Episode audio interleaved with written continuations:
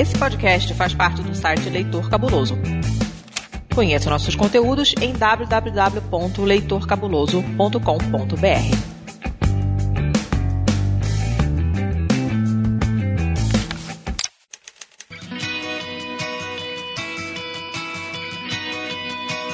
Perdidos na Estante, o seu podcast de adaptações literárias do site Leitor Cabuloso.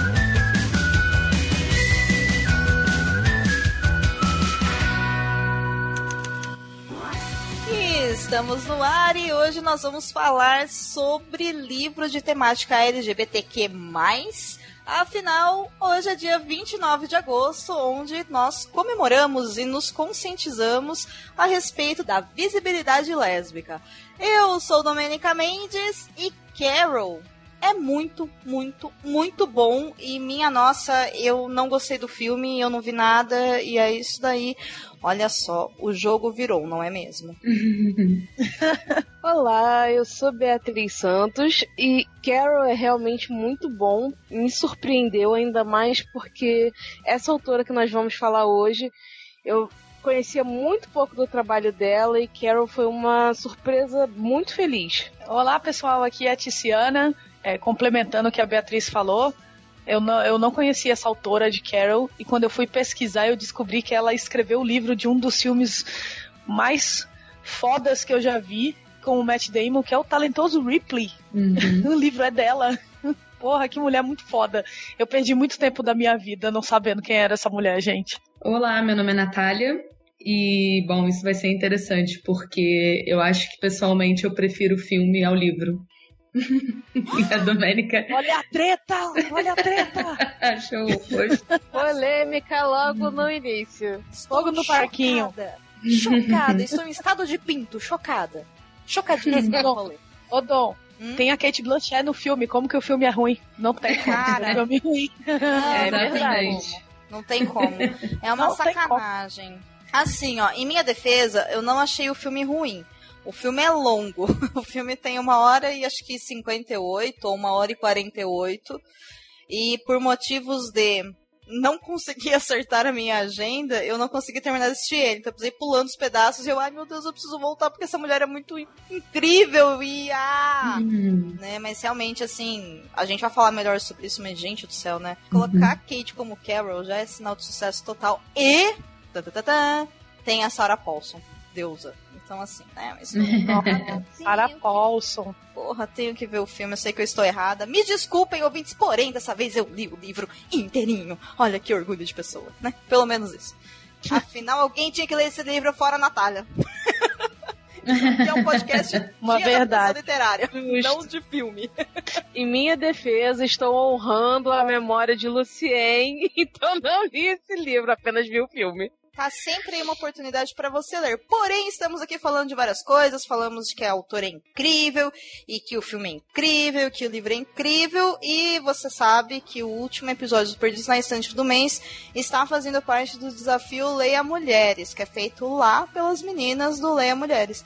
Então, como eu já falei na abertura, o tema de agosto é um livro de temática LGBTQ+, e eu achei justo colocar Carol, porque eu acho que essa obra tem que ser lida, né? E eu queria, e enfim, fiquei muito surpresa, é muito legal mesmo. Mas a gente vai falar melhor sobre isso daqui a pouco, logo depois das nossas sessões de recados.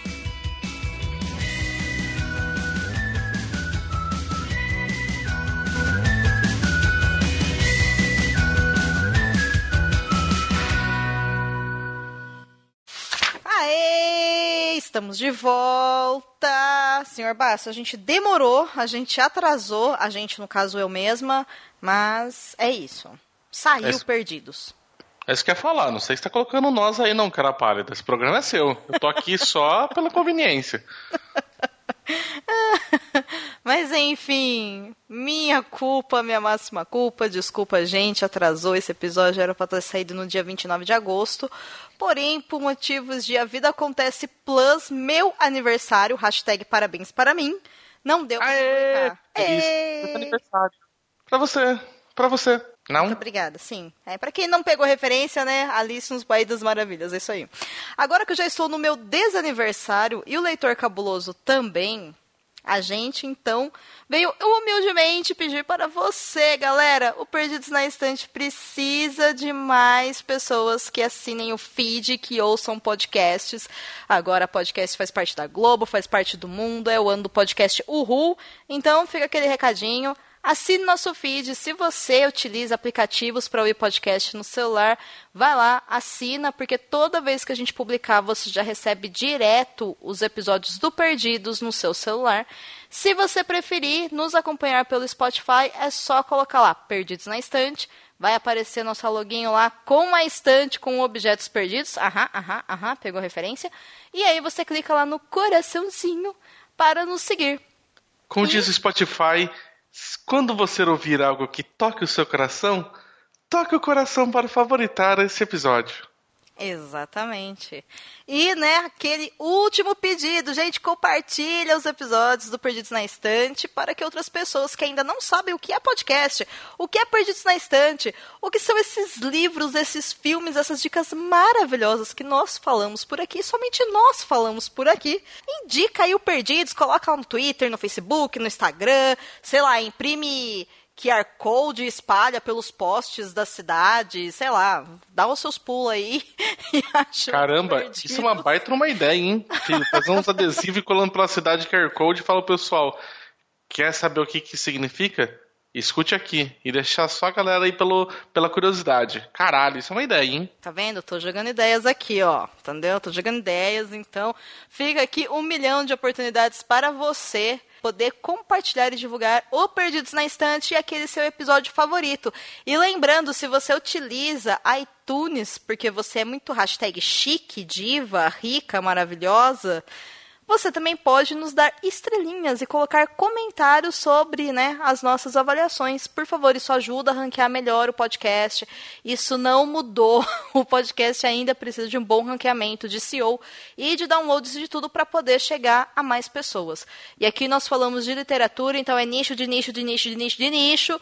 Então a gente conta com vocês, nossos maravilhosos ouvintes, que são as pessoas para as quais nós fazemos esses podcasts e esses episódios incríveis.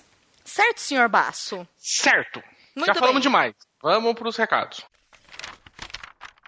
Primeiro recado, nós estamos em Setembro Amarelo, gente. Setembro Amarelo é aquele mês de conscientização contra o suicídio, né, em prevenção ao suicídio. Então fica aquele pedido, aquele recado do fundo do coração e com toda a atenção possível. Se você produz conteúdo para a internet, trabalhe esse assunto com responsabilidade. Se você vive nesse planeta e você convive com outras pessoas, e se você tem ímpeto suicídio, por favor, de verdade, não se mate, procure ajuda. O CVV é um serviço maravilhoso, é gratuito, tem tanto pelo site, quanto por Skype, quanto pelo telefone. Você tem gratuitamente um atendimento ali naquele momento de desespero. O número do CVV é 188, então não desista, ok? E se você é um produtor de conteúdo ou uma produtora de conteúdo, seja responsável. Cuidado com gatilhos, cuidado com a forma como você se expressa. Depressão não é frescura, suicídio é uma coisa séria e a gente precisa valorizar a vida. E eu estou falando muito, muito sério aqui, tá bom? Então, setembro amarelo. Aqui no Perdidos a gente não vai fazer uma campanha esse ano, porém, o Boteco dos Versados vai lançar um episódio especial sobre isso. Então aguardem aí no mês de setembro. Ok? Só para lembrar, senhor Basso, qual que é o número do CVV? 188. É isso aí. Serve também de celular, a ligação é gratuita. Recado sobre as nossas redes sociais para você que ainda não nos acompanha na melhor rede de todos os tempos. Qual é o nosso Twitter? Arroba Leitor Cabuloso. E lá no Instagram? Arroba Leitor Underline Cabuloso. E só para constar, o Instagram eu vou pegar em peso nele em breve, não tão breve assim. Então, se eu fosse você, eu seguia lá para pegar umas promoções, tá? Hum. Fica aqui uma dica exclusiva de primeira mão. Avisei. Depois não vem falar que não foi avisado. E aquela rede da qual eu não quero citar qual que é? É Facebook barra Leitor Cabuloso. É aquela rede lá mesmo, gente. E uhum. você já sabe, o nosso podcast é mantido graças aos maravilhosos dos nossos apoiadores através do Padrim. Sim! Qual nossos é nosso... padrinhos e nossas madrinhas. É isso aí. Qual é o nosso endereço caso você queira nos apoiar a partir de um real por mês? padrim.com.br barra Perdidos na Estante. Lá você pode contribuir a partir de um real, tendo recompensas aos 5, 10, 15 e 20 reais, e são recompensas maravilhosas. É isso, gente. Dá uma olhadinha lá e toda ajuda é muito bem-vinda. Por favor, nos apoiem. Se a gente tiver um real de cada ouvinte, a gente consegue Nossa manter Senhora. todos os podcasts.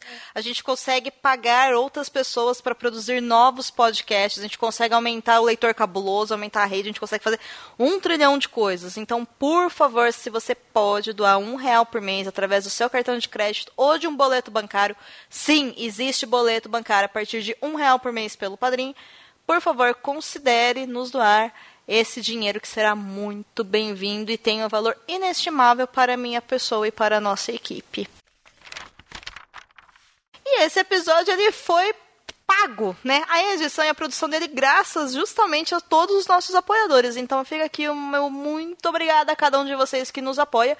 E, em especial, muito obrigada a você, Camila de Souza Vieira, Deise Ribeiro, Edgar Egawa, Clécius Alexandre Duran, Carolina Vidal Décio, ah, Carolina Vidal, Alan Felipe Fenelon, a maravilhosa da Ana Lúcia Merege, Ricardo Brunoro, a Marina Kondratovic, Renato Farias. A queridíssima Ana Luísa Chinato Vassoller.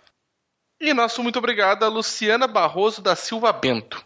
É isso. Esses são os nossos maravilhosos padrinhos e madrinhas que nos autorizaram divulgar os seus nomes, mas fica aqui o nosso obrigado a todo mundo que nos apoia. E se você ainda não pode nos apoiar no Padrim, divulga, assina feed, divulga o Padrim, enfim. Vem que vem. que Imprime coisa de. Não, nas coisas lá e coloca nas coisas lá pra mostrar pras pessoas. Mas é isso daí. Faça os seus panfletos e distribuam por aí. E só para aproveitar antes do episódio, no final desse episódio a gente vai fazer a leitura e comentários dos comentários dos últimos dois episódios, tá bom? Do 35 e do 36. Então se você comentou, lá no final a gente vai comentar o seu comentário. Bom episódio. Você sabia que tem livros, filmes, boxes, séries e todo um maravilhoso mundo de literatura? Você pode encontrá-los no Perdidos na Estante. Eu vou quebrar a regra e antes de eu apresentar quem é a. Eu vou chamar de Patrícia porque a gente tá no Brasil e é assim que funciona aqui, né? Embora não seja assim que se pronuncia o nome dela. Justíssimo. Não é? Pois é. Muito que bem. Mas antes de falar de Patrícia, Pati para os íntimos, é, nós vamos falar quem são essas mulheres maravilhosas que estão nesse podcast, porque estamos aqui para exaltar as mulheres que fazem podcast, não é mesmo? Então, por favor, Pia, começando por você, você já é de casa, conta pro pessoal um pouquinho de quem você é e onde o pessoal te encontra, assim, bem brevemente. Tipo biografia de Twitter, sabe? Bom, eu sou a Beatriz Santos, como a Dan falou, já sou de casa, fico sempre muito feliz de estar aqui no Perdidos. E a galera me acha sempre lá no ponto G e no HQ da vida, porque eu faço esses dois podcasts, um focado especialmente com relação à história de mulheres esquecidas na história, que é o ponto G, e a gente agora tem também uma roda de conversa sobre outros diversos assuntos. E o HQ da Vida, onde a gente também é um podcast especificamente feito por LGBTs, onde a gente trabalha não só biografias de LGBTs, mas a gente passou a tra trabalhar também discutindo questões relativas à sociedade, à política. Então agora somos um podcast descaradamente esquerdopata e estamos discutindo diversos assuntos. Muito bem. Adoro essa galera esquerdista, marxista, caso não tenha ficado claro nas pautas do Perdido na Estante. Então, vamos colocar os pingos nos is, não é mesmo?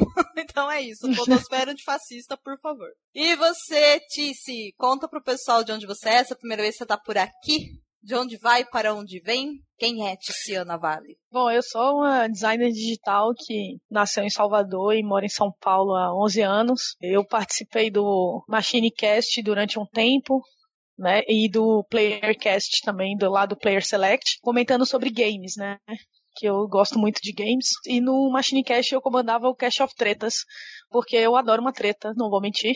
Um programa de, de jogos, assim, que eu colocava dois convidados um contra o outro e o meu papel era tocar fogo no parquinho mesmo. E depois deles eu não, eu tirei um, digamos assim, um período sabático de podcasts. Fui me concentrar um pouco mais na minha carreira de design digital e estudar algumas coisas. Nesse meio tempo eu casei esse ano.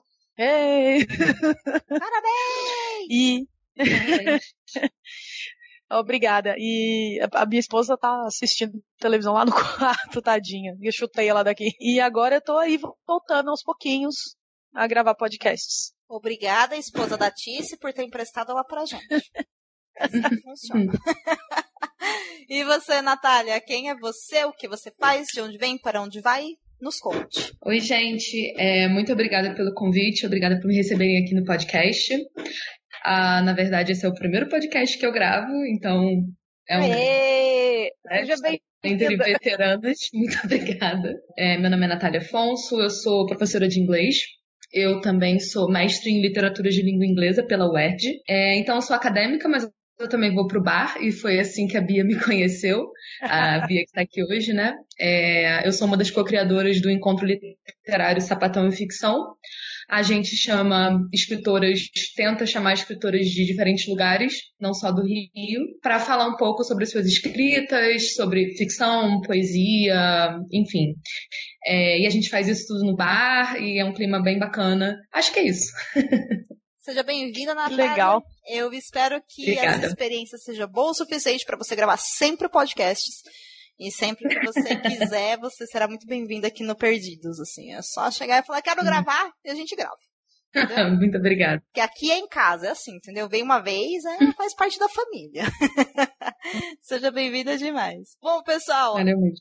Convidadas apresentadas, vamos então agora falar um pouquinho e bem pouquinho sobre quem é a escritora Patrícia Highsmith. E assim, resumindo muito brevemente, ela é uma texana. Ela nasceu na década de 20, logo ali no início, em 1921, para ser mais exata, e ela faleceu relativamente recentemente, porque foi em 95, lá na Suíça. Ela escreveu diversas obras, entre elas se destaca tanto a, o Carol, né, que é o tema que a gente está falando hoje, como o talentoso Ripley, que é o que a, a Tice comentou na abertura dela, que talvez seja a obra que realmente fez um grande sucesso né, na vida dela. Curiosamente, ela diz que ela nunca quis ser uma, uma escritora de gênero fechado, sabe? Então, naquela época, como em todas as épocas, as editoras buscam lucro, o que faz muito sentido. E aí, conforme ela ia fazendo sucesso em uma obra, a editora exigia que ela escrevesse mais obras daquele gênero, e ela tinha uma tendência a desbravar novos mundos. E foi assim que o The Price of Salt, ou O Preço do Sal, acabou sendo escrito, que é o nome original do Carol. E aí, por algum motivo que eu não entendi bulhunfas o porquê esse nome, dona Patrícia, tipo assim, me explica, né, que raios você quer dizer com esse título? A obra Carol, depois de ser recusada pelo, por um editor norte-americano, por justamente falar sobre um relacionamento homoafetivo entre duas mulheres, acabou sendo publicado é, por uma outra editora, né, sobre um pseudônimo. E aí, depois que fez um grande sucesso, ela puxou de volta para o nome dela, relançou como Carol, enfim, tá aí essa obra maravilhosa. É importante dizer que esse livro, para fazer sentido dentro do Perdidos na Estante, além de ser escrito por uma mulher, ele tem um filme. Eu não sei se tem mais filmes, gente, então caso você saiba, por favor, né, nos diga de outras adaptações. Mas a adaptação do livro Carol, adivinha onde está? É claro que está na Netflix, né? Hashtag Netflix me Uhum. patrocina. E aí, então, né, vocês têm a oportunidade de ver. É, eu só gostaria de salientar que o livro, ele traz mais do que a temática entre a relação entre duas mulheres. Ele fala também de um casamento, né, que é, eu não sei, heteronormativo, né, vamos chamar assim, falta uma expressão melhor.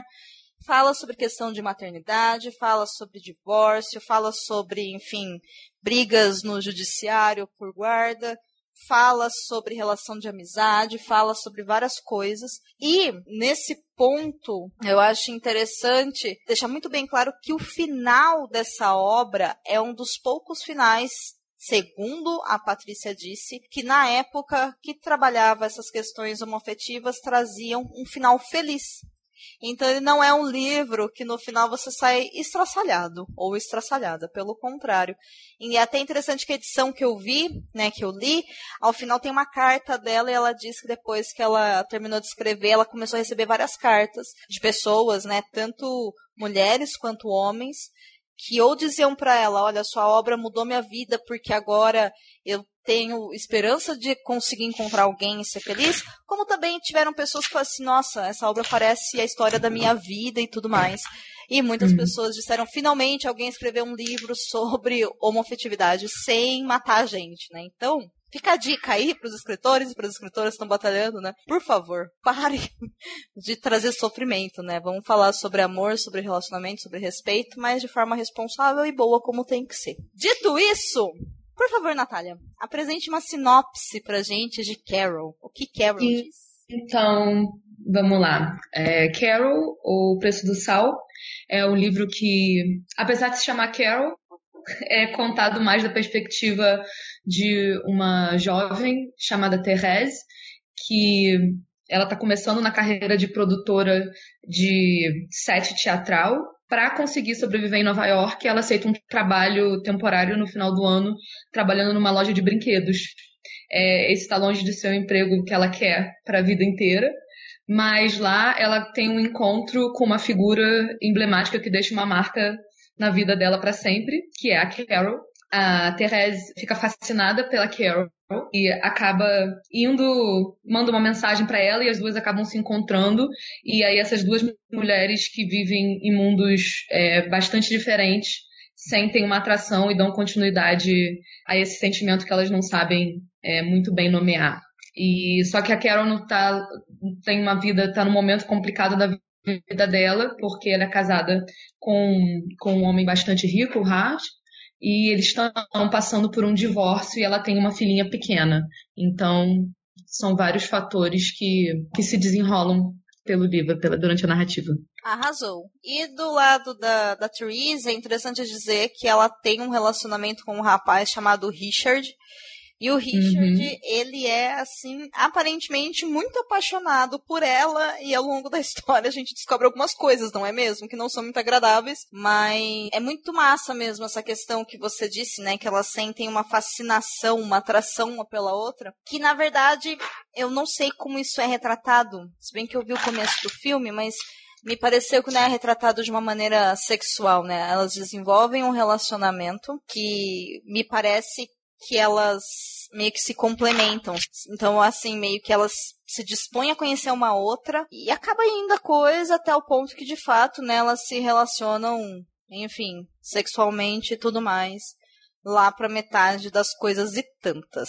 Acho que a sinopse resumiu bem, assim, a questão do livro mesmo. E até pelo que eu pude acompanhar vendo no filme, já deu para notar algumas pequenas diferenças, mas em geral é exatamente isso. A história é essa mesmo. E a partir daqui, gente, que mais que eu posso contar sem spoilers? Bom, em determinado momento, a Carol e a, e a Therese, elas saem para fazer uma viagem juntas, é, logo após o Natal, e aí desenrola toda a história, o relacionamento das duas, tá? Falando mais do que isso, eu vou falar spoilers, então caso você tenha interesse, você não goste de ouvir sobre spoilers, por favor, para esse episódio, vai até a Netflix, dá play no filme, ou melhor do que isso, pegue o livro, porque ele é um livro curto, né? E leia esse livro. Eu consegui ler ele em dois dias, olha só vocês, então vocês também conseguem, né? Então, a partir do próximo bloco, nós vamos falar com spoilers. Ei, você quer encontrar um mundo secreto de adaptações literárias? Sim, mas onde? Perdidos na estante. Que a gente pode começar com relação à experiência. Eu já, já tinha esbarrado várias vezes com indicações desse livro, mas, né, tipo, não havia lido. Foi isso. E aí, por causa do desafio Leia Mulheres, eu acabei escolhendo essa obra e eu realmente fiquei muito surpresa com a qualidade da escrita. A Patrícia ela escreve muito bem. Assim. Viu, Beatriz? Viu, Tiziano? Vocês têm que ler. Enfim. Não, já tá na minha fila. Inclusive, o livro que eu tava lendo eu terminei hoje e vou começar esse daí. Pode ter certeza que eu vou, vou ler esse daí. Eu acho que você vai curtir. Eu também vou. É, eu também vou, só realmente não deu porque foram dias muito malucos de, de trabalho e eu perdi, a vida me a vida me engoliu no meio do caminho, mas eu vou ler sim. O termo do que aconteceu com a Bia é a vida acontece. é, isso. Bom, então, uh, apesar de estudar literatura lésbica, literatura queer, eu nunca tinha lido o livro. Eu já tinha vi visto o filme duas vezes. É, gostei mais da segunda vez do que da primeira o que é interessante.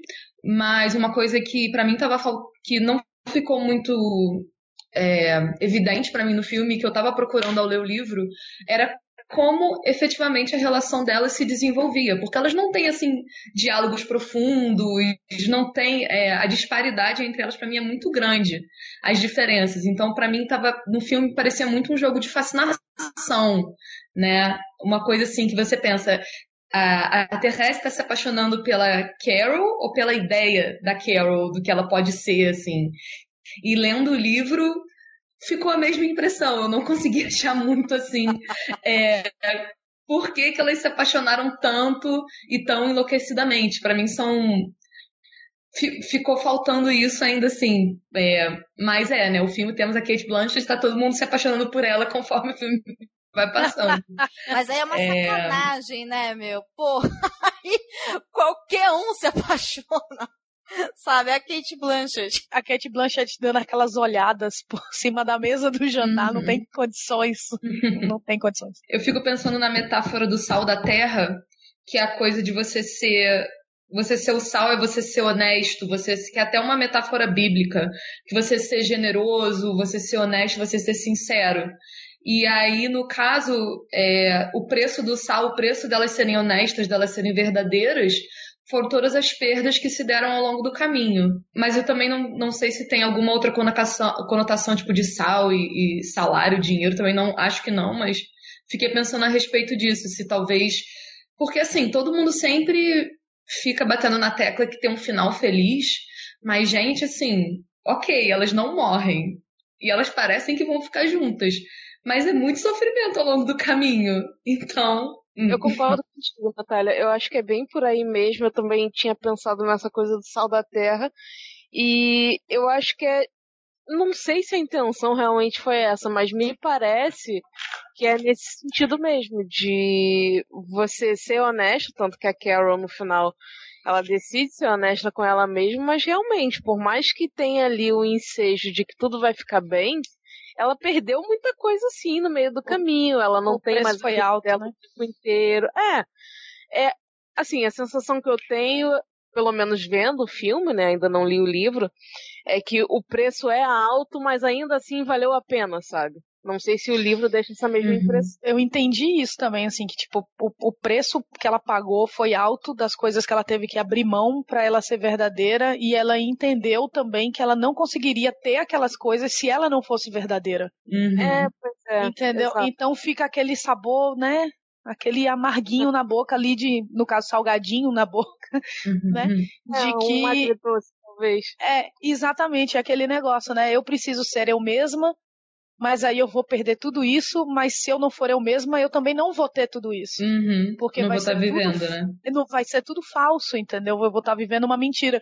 Então, é aquela coisa, eu preciso abrir mão para ter e, e aquela coisa. E aí eu entendi no título. Eu acho que até o preço do sal ficaria muito melhor do que Carol de título, eu acho. Ia fazer as pessoas pensarem mais eu acho que Carol é muito direto, sabe? Ah, tá falando sobre a Carol, ok. Uma coisa que eu achei interessante, essa questão toda de dizer que, ah, é o primeiro final feliz que a gente teria na literatura lésbica ocidental e tudo mais.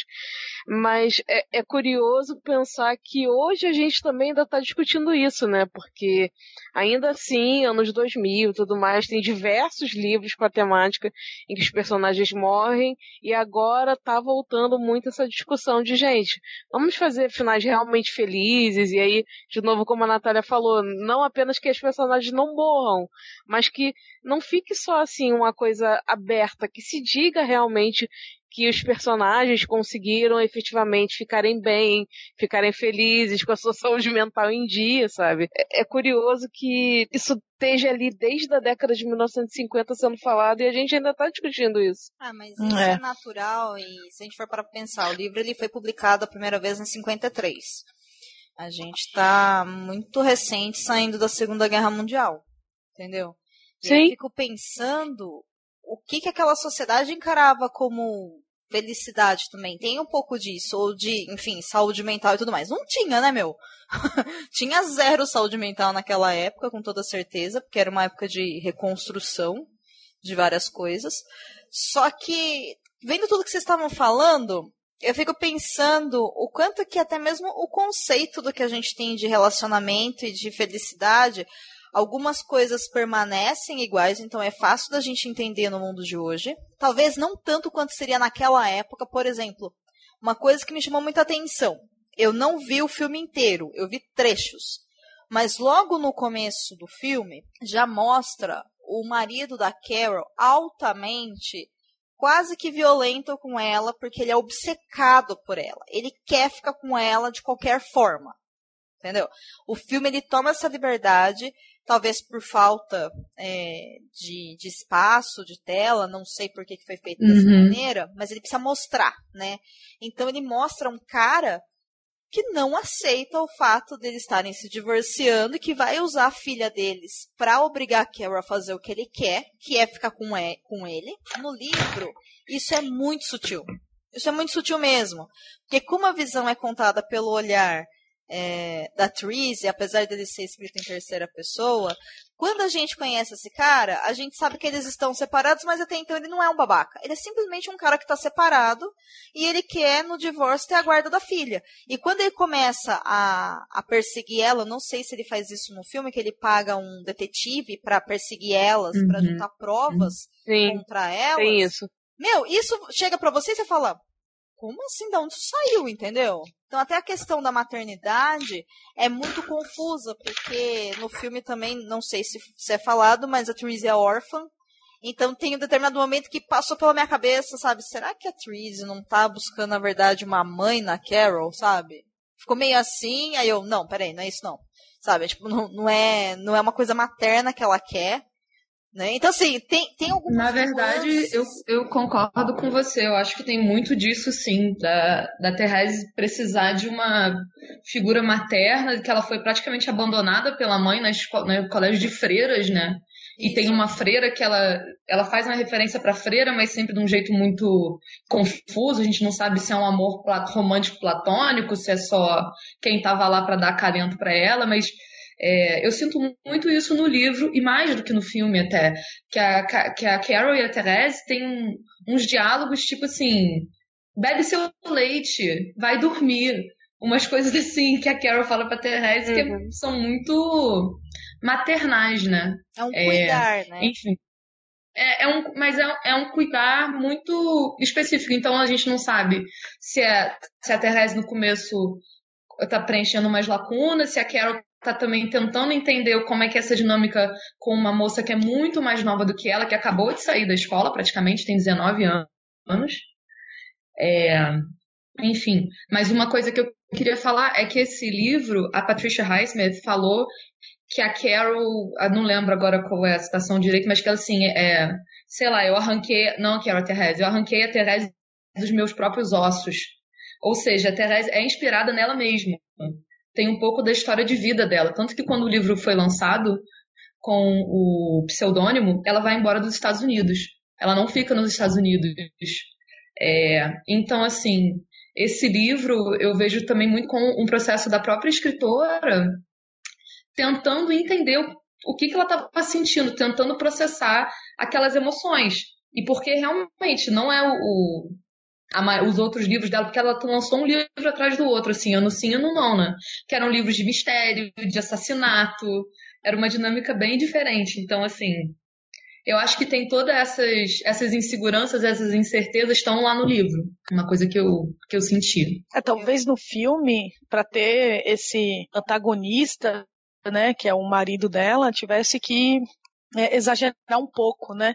Uhum. Até porque no filme você não tem o desenvolvimento que você tem num livro. Você tem ali duas horas para botar tudo que está acontecendo num livro que tem muitas camadas, entendeu? Você tem a Carol, que é mãe, que ao mesmo tempo tem esse sentimento que já teve antes, né? Porque tem a, a outra. A Abby. Uhum. A Abby, maravilhosa Sarah Paulson. Então ela, a, a Carol, ela já sabe quem ela é. Ela só né, ela só tenta ali, de alguma forma, descobrir uma forma de viver isso daí, né? A Abby já descobriu. E a, e a Carol tem muito mais a perder do que a Abby, né? Porque ela casou, teve uma filha, então tem várias coisas envolvidas ali para ela, que não é simplesmente chutar o pau da barraca e agora vou ali na parada gay, uau! Uhum. Não, não é isso, né? Não é isso para ela, né? Para ela é, é muito mais tem que ter muito mais cuidado nas coisas naquela época. Eu entendo um pouco a fascinação da, da Therese pela, pela Carol sem precisar trocar muitas palavras. Eu, eu entendo, assim. Porque às vezes é só de olhar a pessoa, é só de, sabe, você meio que fica, sei lá, né? Impressionada ali, você gruda, você não consegue nem piscar. E à medida que você vai conhecendo um pouco mais e convivendo um pouco mais, aquilo só vai aprofundando. Eu acho que, de repente, com ela, o que acontece é isso, entendeu? Num primeiro momento você olha, cria aquele né? Aquele negócio, tipo, é como se fosse um imã, né? Tá te puxando aquilo ali, você não sabe o que que é, mas aquilo ali tá te puxando, e você tá, tipo, mano, o que que é isso? Deixa eu me segurar aqui, peraí, mas você vai do mesmo jeito, e quando você vê já era, né? Caiu ali e já foi. Uhum. Com relação ao livro, essas camadas que você consegue observar da gente conversando aqui, elas existem, mas elas são camadas mesmo, entendeu? Porque toda obra ela é focada sobre o olhar narrativo da Therese, então ela fala bastante sobre a relação da carreira dela como cenógrafa, ela fala bastante sobre o, o Richard, né, e o outro rapaz lá que se atrai por ela no final, que eu não me lembro o nome. É, ela fala bastante sobre a Carol e ela fala muito dessa questão realmente de olhar a Carol no meio da loja, num dia péssimo de corrida de trabalho, e a Carol se destacar entre todas as pessoas. Então, sim, eu acho que ela realmente se atraiu dessa maneira né, absurda pela Carol e foi pela pessoa da Carol e não sobre a riqueza ou o conforto ou outro padrão de vida que ela tem. Hum, uhum. Mas a obra não explica o que a Carol viu na Therese, entendeu? Isso não tá em nenhum momento explicado. E aí Agora, conversando com vocês, que eu fiquei pensando se de repente realmente não foi mais uma questão maternal, no sentido de cuidar dela, sabe? Porque ela é muito mais jovem. Eu não sei se não começou daí, de fato.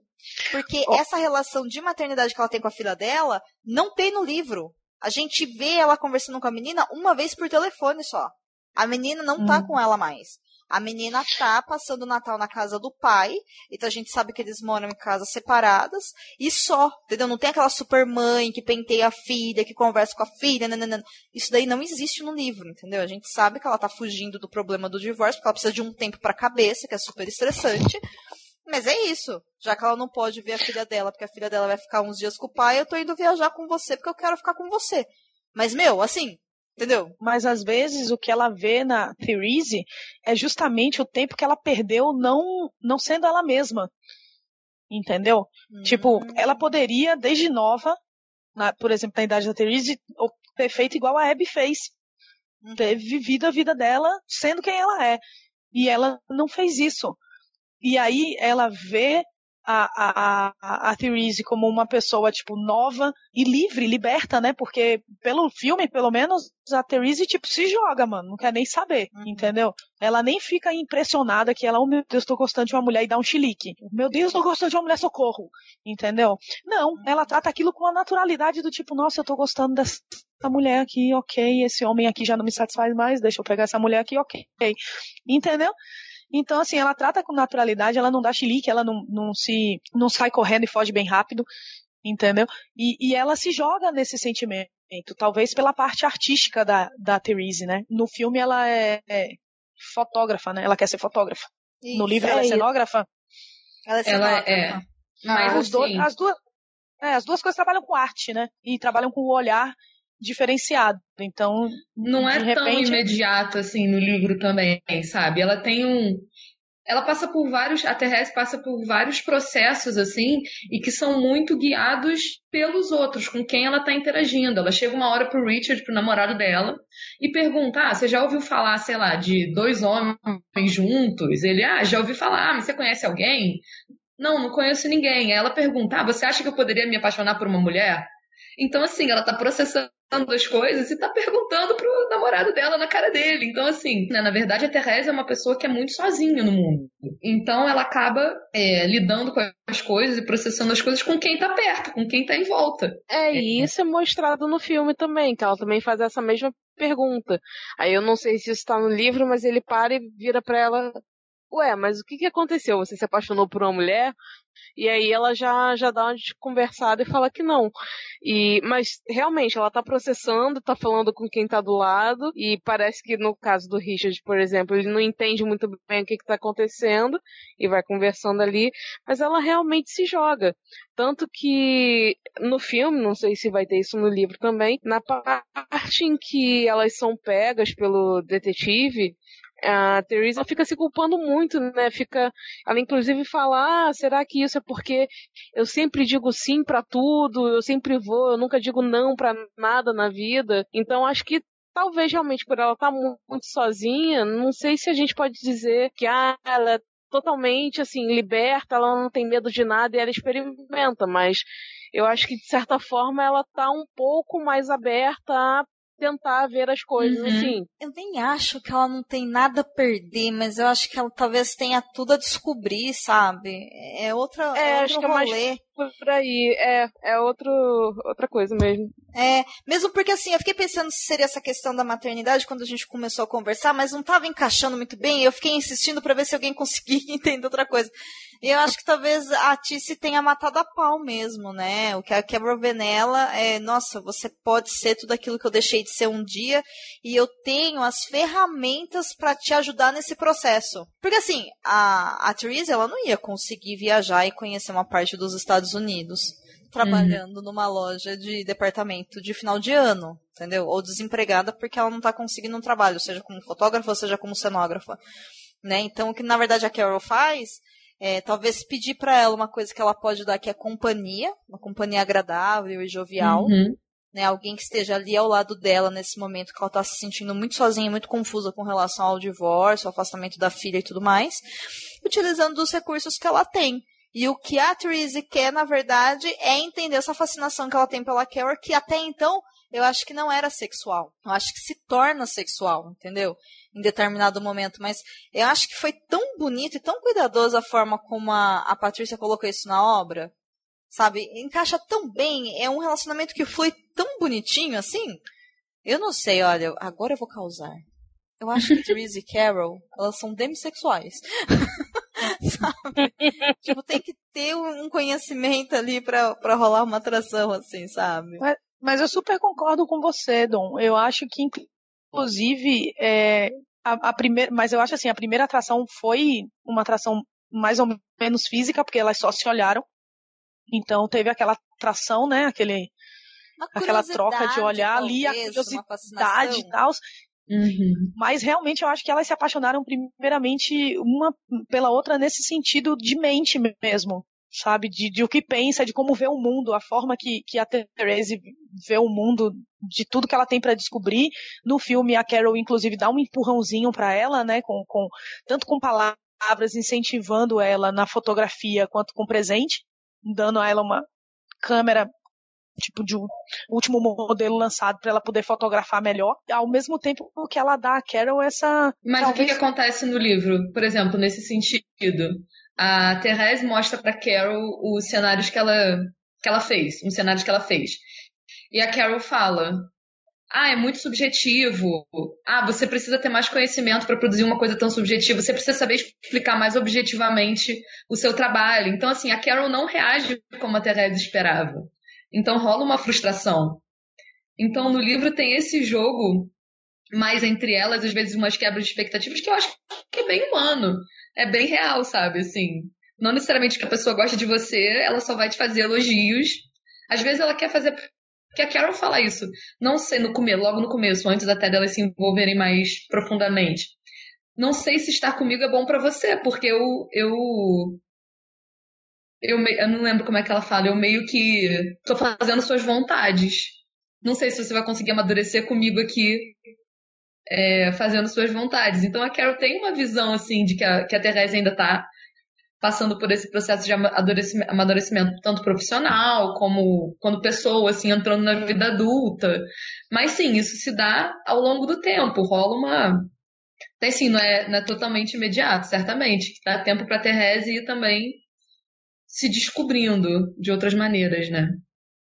E a Carol tá o tempo todo, né, incentivando a, a Therese a descobrir quem ela é em todos os sentidos, mesmo que isso possa afastar ela da Carol. Uhum. Então ela tá sempre falando, você, o Richard te escreveu, você respondeu para ele?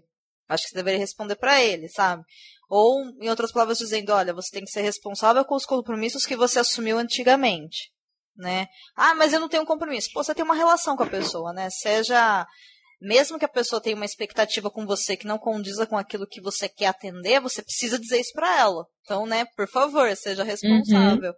Então ela tá sempre, sabe, olha, eu acho que você deveria. No começo me parecia ser uma coisa talvez meio a Carol tá tentando fugir, sabe? Aí depois eu fui percebendo que não. Ela só tava realmente falando, olha, você tem que acertar as pontas aí, cara, porque isso faz parte da vida, né? A Carol é bem mais velha que a, que a Therese, uhum. Ela é bem Sim. mais madura que a Therese também. E o que, que vocês acharam do detetive, gente? Nossa, que raiva que me deu. É, no, no filme ele aparece pouco, né? Ele aparece, tipo, batendo papo com ela num, numa mesa e depois só quando a Carol recebe o telegrama e abre a porta lá vizinha do quarto de onde Uhum. elas estavam e, e pega ele no flagra. Mas, tipo, ele é um cuzão, né? Não tem outra palavra. Cara é um cuzão. Não, e essa parte do filme me deu um nervoso, porque eu vi aquele cara chegando, eu falei, hum, já tem problema aí. E elas ali brisando e olhando. A Carol tava um pouquinho meio desconfiada, mas ninguém fez nada. Eu falei, cara, vai dar merda, vai dar ruim. Quando a pessoa chega com muita conversa mole assim pra cima de É, você, né? Você já é. desconfia. Principalmente ela que tava vivendo tudo aquilo. Ela sabia que o que o marido tava, tava pé da vida, né? Porque ele sabia que ela tava se envolvendo com outra pessoa. Então, a Carol ainda ficou meio. Tanto que ela não, não fala quase nada no diálogo, né? A, a Therese é que solta a língua mesmo, tá tão feliz de estar com a Uhum. Carol que abre o verbo e fala tudo. Nossa, gente, no livro. agora vocês vão ficar com mais raiva ainda. No livro, o marido da Carol não parece ser uma pessoa ruim. Sabe? Ele parece simplesmente ser um cara que. Olha, o relacionamento acabou, mas olha, a gente conversa de boas, então eu vim aqui pegar, sei lá, minha, minha lâmina de barbear que eu esqueci aqui na casa de verão, sei lá. Trata ela bem e, e ela trata ele bem, tanto que no aniversário dela ele leva flores pra ela e ela é pega as flores e depois pede pra colocar num lugar que, que ela não vai ver. Mas assim, é tudo muito sutil. E aí, uma das vezes que, ela, que ele encontra as duas, quando elas estão na casa, em uma das casas, né, deles, ele entra no quarto que a Therese está, vai lá no banheiro, pega algumas coisas, e aí na volta, ele pergunta, né, ah, vocês vão viajar. E ela fala, ah, nós vamos. E aí ele fala pra ela, ah, cuida da Carol, leva ela pra caminhar bastante. E vai embora. Nossa. É. Quando aparece esse detetive, você fala, ele queria que ela andasse com ela em público, porque provavelmente elas iam dar bandeira e o cara tava seguindo elas. Uhum. Entendeu? Então a hora que essa ficha cai, porque no livro, quem indica, né, dá a dica pra elas é a Abby. A Abby liga um dia pra Carol, ou manda um telegrama, acho que manda um telegrama e a Carol liga pra ela e fala: Olha, ele colocou um detetive atrás de vocês. Entendeu? E aí elas, ela comenta com a, com a Therese, e a Therese fala assim, mas eu vi mesmo, acho que o mesmo cara em dois lugares diferentes que a gente tava. Entendeu? Então a Therese que vê, e aí depois acontece uma coisa maravilhosa, que é a Carol enfrentando o detetive, e aí ela tá com uma arma, e ela não usa arma. Mas enfim, acontece um- uma aventura lá meio louca on the trip, on the road, assim. E, enfim, pra mostrar a força que a Carol tem, né? De estar lutando com relação a isso e o cara dizendo, sim, eu fui pago pra isso, e se você voltar pra casa, o meu trabalho acaba. Sabe, mas aí você começa a perceber o quão desprezível e o quão baixo o marido da Carol pode ser, que é uma coisa que até então a gente não tinha como ver. O foco narrativo Eu- eu- na Therese. Eu tendo a suspeitar de personagens bonzinhos demais. Uhum. Eu tendo muito a suspeitar assim, falar, ninguém é tão bonzinho, cara.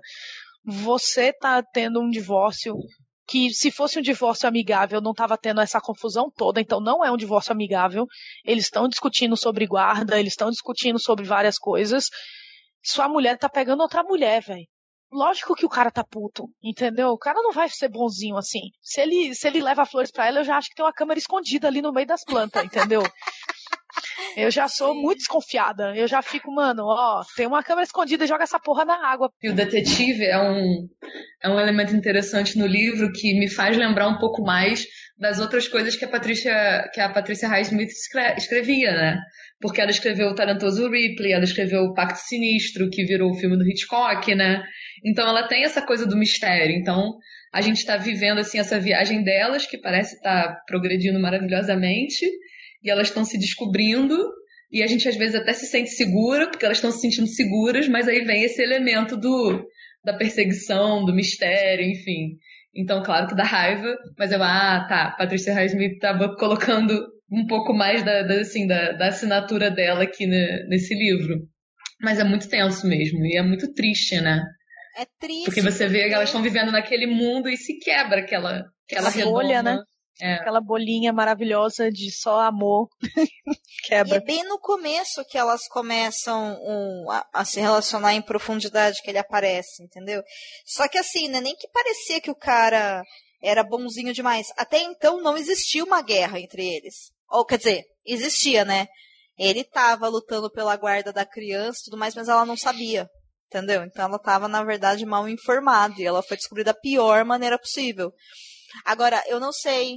É, estou curiosa para saber o que, qual é o final do Richard no filme. A última cena dele é ele na festa com outra garota, ainda dá uma olhada assim pra ela, mas tipo, ah, já, já foi. Fila andou. Tá, mas é, ele rompe com ela, alguma coisa assim? Ou, tipo, só, só segue a vida? Ele rompe quando ela arruma as malas para viajar com a Carol, né? Uhum. Ele dá um chilique lá, tipo, ah, você tá me largando para viver uma aventura com essa mulher. Você vai voltar arrependido, o cachorro, o cão arrependido. É. Vai voltar com o rabinho entre as pernas, não sei o que, essa mulher vai enjoar de você, vai lhe largar. E eu assistindo e falando, mano, nessa época os caras estavam tendo essa discussão de uma mulher pegando uma mulher nessa normalidade toda. o cara discutindo, tipo, a sua namorada está largando você para viajar com outra mulher tipo, esse é o chiliquinho que você dá? É porque era visto como se fosse uma. como se ela tivesse entediada, como se fosse. Né, nunca era levado a sério. É, assim, não nunca, mas assim é, é tão inimaginável que ele acha que ela só tá procurando, tipo, um hobby. Uma coisa que vai é. passar assim que ela se tocar qual é a verdade, qual é a realidade, que só poderia ser amá-lo, né? Nada, ele não pode imaginar nada além disso. Que é Porque é afinal de contas ele arrumou um emprego melhor por causa dela, ele estava juntando dinheiro para eles viajarem. Como ela podia largar tudo isso de maravilhoso, gente? É um absurdo. é assim que ele é retratado no filme, né? Ele fica, tipo, como é que. Você já pensou na nossa viagem pra Europa? Aí ela, não, sempre dava enrolada. Aí ela saiu pra viajar com a Carol, mas você vai. Não dou duas semanas pra você voltar e me pedir pra esquecer tudo isso. Desse uhum. nível. É, isso rola no livro também, mas ele continua escrevendo pra ela é, por telegramas uhum. por um tempão, até a hora que ele escreve Sim. uma carta, meu, assim, super uou, sabe? Assim, super moço, você precisa de uma terapia. No filme mostra que ele continua escrevendo, mas não mostra o teor das cartas. Ah, não. Tem, tem algumas cartas, né? Acho que principalmente essa, assim, que é muito assustador e que dá pra gente ter uma noção da, da dependência que o Richard tinha com relação à ideia de casar com a atriz, sabe, assim? Bem aquela coisa de, de adolescente mesmo, se você não ficar comigo, você nunca mais vai encontrar o amor, porque eu te amo uhum. de uma uhum. maneira que ninguém nunca mais vai conseguir te amar, sabe aquela coisa? Assim, chega a ser até um pouco assustador. Eu olhei aqui e falei, nossa, moço do céu, né? Chega, chega série, me lembrei do meu relacionamento passado, que foi bem desse jeito aí mesmo. É, todos nós tivemos um relacionamento Richard, sabe? Hashtag relacionamento cagado Richard, sabe? E assim, é, nossa senhora. É, ele, ele, ele é bem. Eu achei ele bem sufocante e abusivo, né? Um pouco, assim. No filme não mostra tanto, no livro acho que, pelo que você tá falando, mostra mais, mas no filme ele é. Ele beira ali a. né? Naquela hora que ele começa a gritar ali, eu falei, nossa, ele vai dar um tapa na cara dela. Ele não deu. Mas eu acho que ele se segurou um pouco. ele queria dar uns tapas na cara dela ali. É, provavelmente sim. Ele, ele é aquela coisa, né? Ele tem um sentimento por ela que não é correspondido e ele não consegue aceitar isso, sabe? E, né? É, a definição disso, gente, se você continua insistindo, é relacionamento abusivo. Né? Isso não é amor, tá? Amor se constrói. E você querer que a pessoa só fique com você e não fique com mais ninguém não é amor, né? É, isso daí não é amor. Isso é possessividade, é loucura, é doença, é. tem um monte de nome, mas amor não é. Entendeu? Exatamente, exatamente. E aí, ao final, né? Bom, Carol fica dividida entre a necessidade de correr atrás da, da guarda da filha e, né? A Therese se machuca profundamente. E aí é interessante como é essa ruptura das duas. E no livro ela coloca muito bem isso, que foi o fato da Carol, segundo a Therese, ter escolhido a filha que fez a Therese deixar de ser tão infantil e tão imatura e crescer. Uhum. E se tornar uma mulher independente. E aí a sua cabeça explode, por quê? Porque seres humanos funcionam assim, né? Não deveria funcionar, mas eu achei extremamente humano mesmo, sabe? É assim que a gente funciona, né? Eu achei bem, bem massa. E aí o preço do sal realmente é muito alto, né? Para as duas.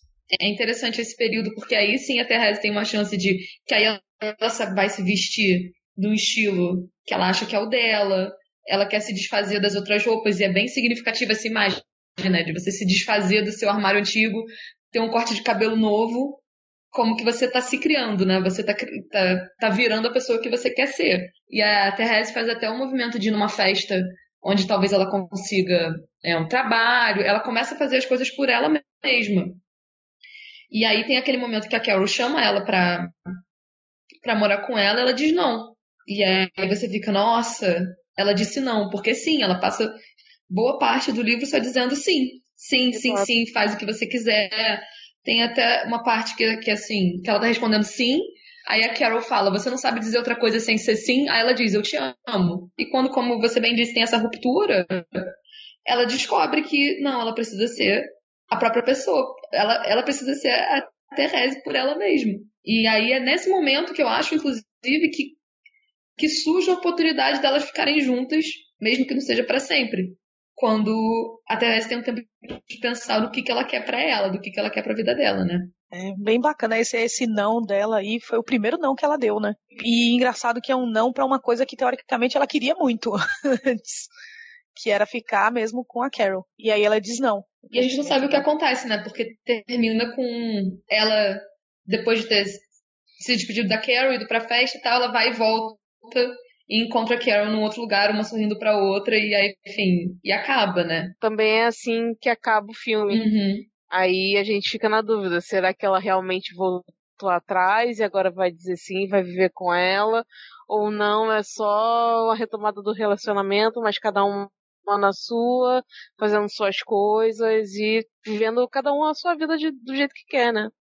Eu, eu achei que para para mim foi como se fechasse o ciclo, porque terminou exatamente do jeito que começou. Uhum. Elas se olharam na, dentro da loja, a, a Therese atrás do balcão e a Carol do outro lado, sim, né? E no final elas se olhando a, a, agora dessa vez a Carol tá sentada numa mesa e a Therese tá em pé do outro lado do salão. Uhum com um monte de gente entre elas e elas se olharam de novo exatamente como começou, como elas se conheceram. Para mim, eu acho que tipo fechou um ciclo. É, o livro é um pouquinho diferente. Elas estão em uma festa e a Therese de fato vai até a Carol. Acontece uma coisa antes que eu não sei se tá no, no filme, mas aí eu vou deixar de surprise. Uhum. E aí. Alguma coisa, né? Tem que ser surpresa nesse podcast. Uhum. E aí ela chega até a Carol e encosta na Carol, a Carol olha para ela e aí elas se olham e elas sorriem. E aí fica subentendido que na verdade elas vão ficar juntas, né? Por isso que na teoria é um final, um final feliz assim. Tudo leva a crer que elas foram embora e de fato elas foram morar junto. Mas assim, isso é uma interpretação livre da, da pessoa que tá lendo, né? Porque não tá escrito nada sobre isso. Então, né, é a sua interpretação. Vamos para as notas, meninas, então, do livro. Quem leu o livro dá nota pro livro e pro filme. Quem só viu o filme dá nota para o filme. Lembrando que as nossas notas aqui no Perdidos na Estante vão de 1 a 5 selos cabulosos, sendo que vale nota picada. Por exemplo, 4.5 selos cabulosos. Ou 1.5, enfim, vocês entenderam. Então, Natália, qual é a sua nota para o filme e para o livro Carol? E por quê? Hum, então vamos lá. Lá vem a polêmica. Treta! Ah, eu acho que pro livro eu vou. Ai, pessoal da literatura lésbica, não briguem comigo. Eu vou. pro livro, acho que eu vou dar três. Acho que também tem aquela coisa, né, gente? A gente vai com uma expectativa. Eu achei a história interessante, mas eu estava esperando um, um pouquinho mais. E tem algumas coisas no jeito que ela escreve que me incomodam um pouco. Mas aí eu vou dar três selos cabulosos. E pro filme eu vou dar um 4, porque Sarah Paulson, Rooney Mara e Kate Blanchett. E, mas eu vou dar 4 pro filme porque eu achei uma adaptação bem boa. E eu acho que isso é, conta bastante quando a gente tá falando de filme, né? Ainda mais baseado num livro. Então é isso. 3 pro livro, 4 pro filme. Arrasou. E você, Tice, qual é a sua nota para o filme Carol? É, eu vou dar quatro também pro filme. Eu achei que é, eu senti falta um, um pouquinho mais do, do, envolvimento das duas. Eu entendo que é corrido, que só são duas horas, mas, por exemplo, eu achei que algumas cenas foram estendidas demais e, e aí acabou perdendo um pouco de, de mostrar mais o envolvimento das duas, assim, delas conversando um pouco mais, se conhecendo melhor, porque eu entendo o começo de você, né, ficar é, atraída pela pessoa e tal, mas para você querer mesmo ficar junto a ponto da, da, da Therese sofrer tanto quando a Carol rompe com ela, tem que ter um envolvimento mais profundo. E eu acho que faltou um pouquinho disso aí no filme, então eu dou quatro também. Beatriz, qual a sua nota? Olha bem o que você vai fazer, em Biel Responsa. Não, mas acho que eu vou reforçar o que as meninas disseram, eu também vou ficar no 4, para quase uma unanimidade aqui. É, eu também achei uma adaptação muito boa. Como a gente vem falando, eu ainda não consegui ler o livro, mas como adaptação de cinema mesmo eu gostei bastante. É, também senti falta assim de, de desenvolver um pouco melhor o envolvimento dessas duas personagens, porque acho que é, a direção termina focando muito no que está ao redor, em todos os problemas com os quais elas têm que lidar ao mesmo tempo. E aí falta um pouquinho mesmo desse diálogo delas, desse do aprofundamento dessa relação. Mas ainda assim, é, eu gostei muito das cenas em que elas estão juntas, porque acho que essa coisa que a gente está falando desde o início da questão do olhar, essa coisa assim da, da primeira da, da, primeira atração até o envolvimento sexual dela, delas mesmo, eu acho que foram algumas cenas muito bonitas quando elas estavam juntas. Acho que foi muito delicado. Que por meio assim desse jogo de cena deu para desenvolver um pouquinho assim dessa dessa ideia de que elas foram é, construindo uma afetividade até chegar efetivamente quando elas vão e dormem juntas e têm relações e tudo mais.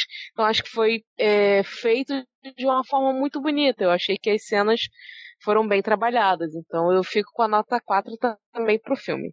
Maravilha! Eu não vi, né? eu não vi o filme, que era muito mais rápido que ler o livro. Enfim, é, pretendo ver, então. A gente é... se complementa, não tem problema. É? é isso aí. Estamos aqui para isso, com essa equipe maravilhosa. Mas para o livro, quatro pontos, quatro selos cabulosos, e tem um que aí eu não sei se é a escrita da Patrícia ou se é a, a edição. O livro, ele é dividido em capítulos, né? Porém, os parágrafos e as ideias que ela vai colocando, eles não são muito bem separados dentro dos parágrafos, sabe?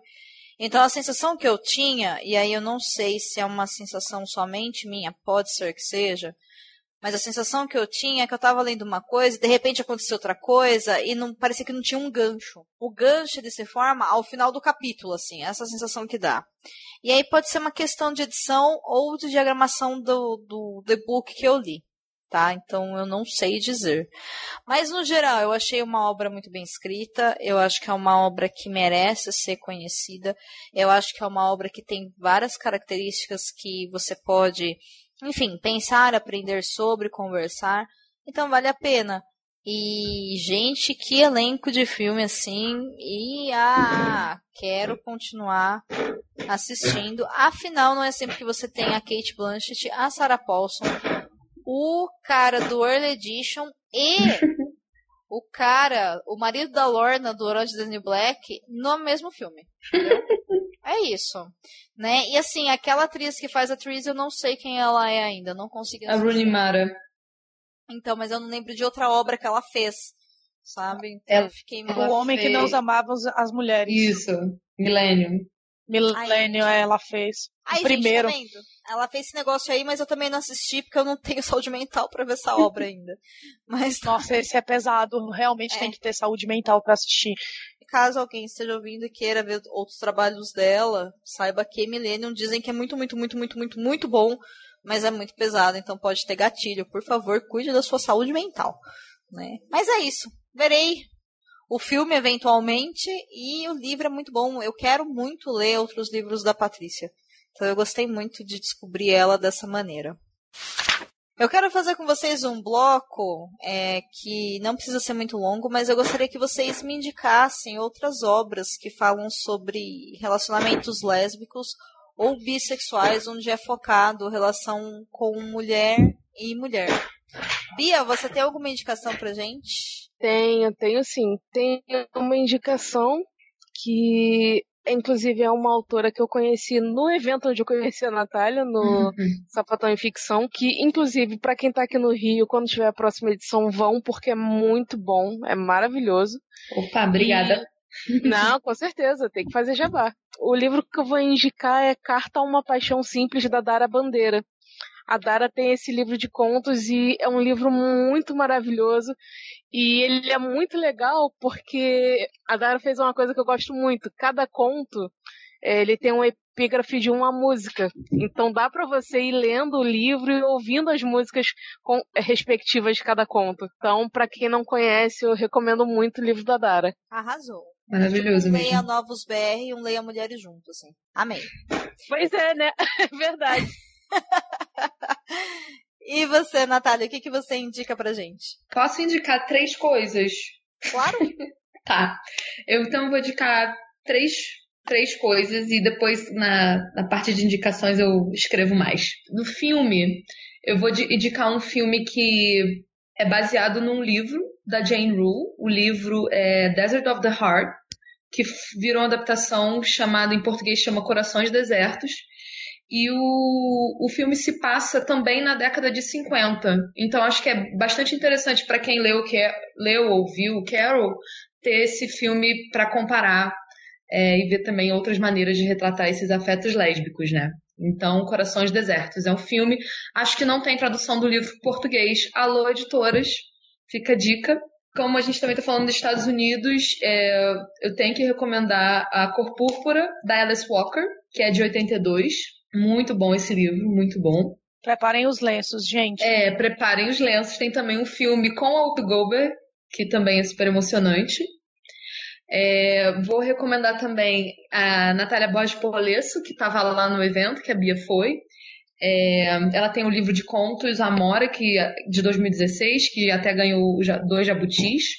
Ela lançou um romance chamado Controle, lançou esse ano, e ela tem um projeto chamado Geografias Lésbicas, onde ela faz esse mapeamento de vários livros é, e autoras é, lesbis. Então, é, tem o Instagram até, acho que é o melhor lugar para achar vários, várias, é, várias indicações. E vou falar mais uma também, que é a Tatiana Nascimento, que também é uma, uma autora nacional. É, ela tem, ela escreve vários poemas.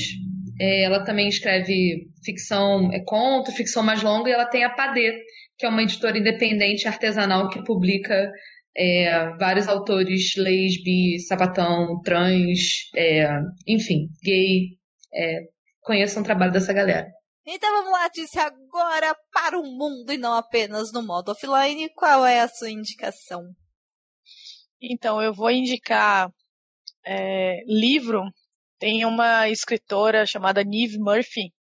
Ela faz uma releitura de, con de contos é, antigos é, lésbicos, né? Ele, ela transforma, por exemplo, tem João e Maria, que é Hansel e Gretel, ela reescreveu a Gretel lésbica dando uns pega na, na bruxa.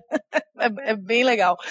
E ela lançou agora Robin Hood, que a, o Robin Hood virou a Robin Hood no, no livro.